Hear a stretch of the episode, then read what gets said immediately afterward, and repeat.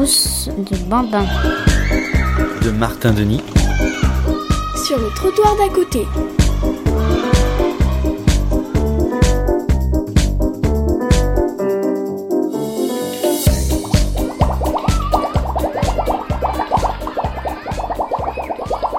Le bocal. Parfois, c'est un avantage de faire partie du décor. Je n'ai pas bougé du foyer depuis le mois d'avril 2009. Toujours au même endroit, ou presque, mais jamais loin du mur en entrant dans la salle d'activité à gauche. Je ne fais pas de vagues alors que je pourrais. Je vois défiler des enfants, des adultes, tout au long de la journée, et j'aime lorsqu'ils jettent un œil sur moi. Alors que je pourrais aussi leur en vouloir, ils m'ont installé un truc qui me pompe l'air. Alors effectivement, c'est parfois embêtant que l'on m'oublie un peu, et que personne ne vienne prendre soin de moi, de mon environnement, et ne se donne la peine de renouveler mon stock d'eau de vie. Mais cela a aussi un avantage, celui de pouvoir assister sans que l'on me soupçonne à des moments qui me font comprendre un peu mieux ce qu'il se passe derrière les vitrines. En début de semaine dernière, un adulte est venu s'asseoir derrière un bureau à côté de moi avec un ordinateur. Il m'a regardé un peu mais sans trop d'expression, l'air de dire tu n'as pas de chance de t'appeler Bubule, ou quelque chose d'interrogatif qui s'en rapproche, mais qui questionne indéniablement le fait que les poissons rouges ne choisissent pas leur prénom. Dans mon parcours au foyer, moi aussi j'ai été placé, toujours en face de la télévision.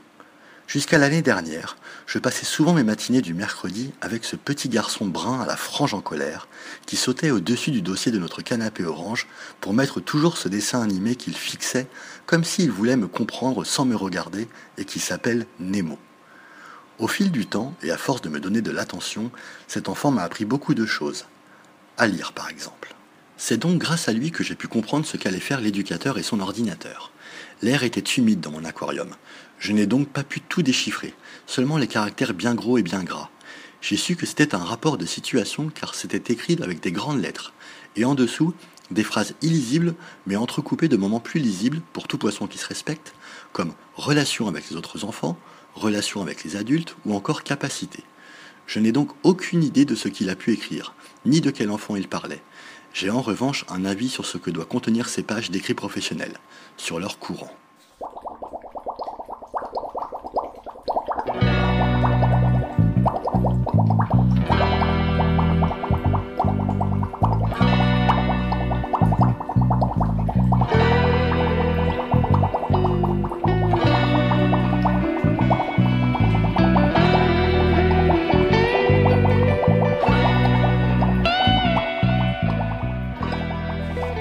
Place et dans les bulles, je n'entends que ceux qui gesticulent beaucoup et je ne vois que ceux à la grosse voix, ou l'inverse.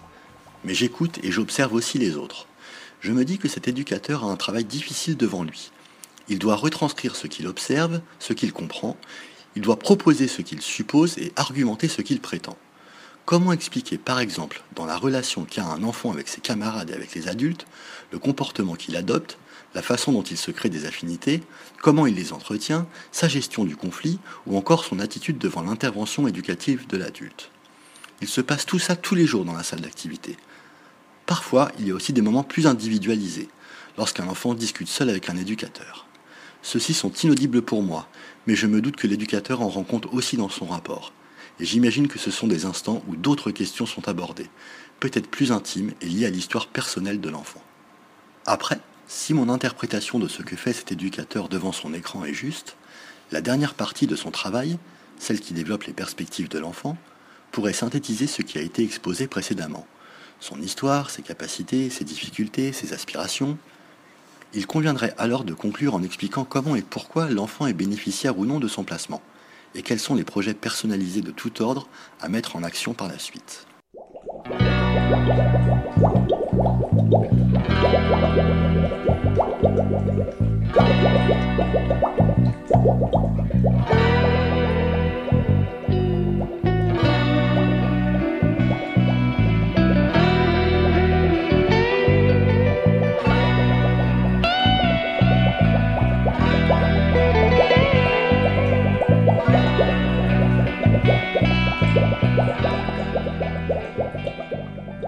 Depuis quelques jours, j'ai de la compagnie dans mon aquarium.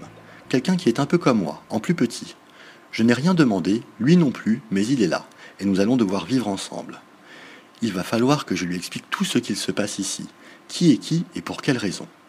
Avec un peu de chance, sa présence m'aidera à mieux comprendre comment ces personnes vivent ensemble en m'apportant un nouveau point de vue, et me sortir par la même occasion un petit peu la tête de l'eau.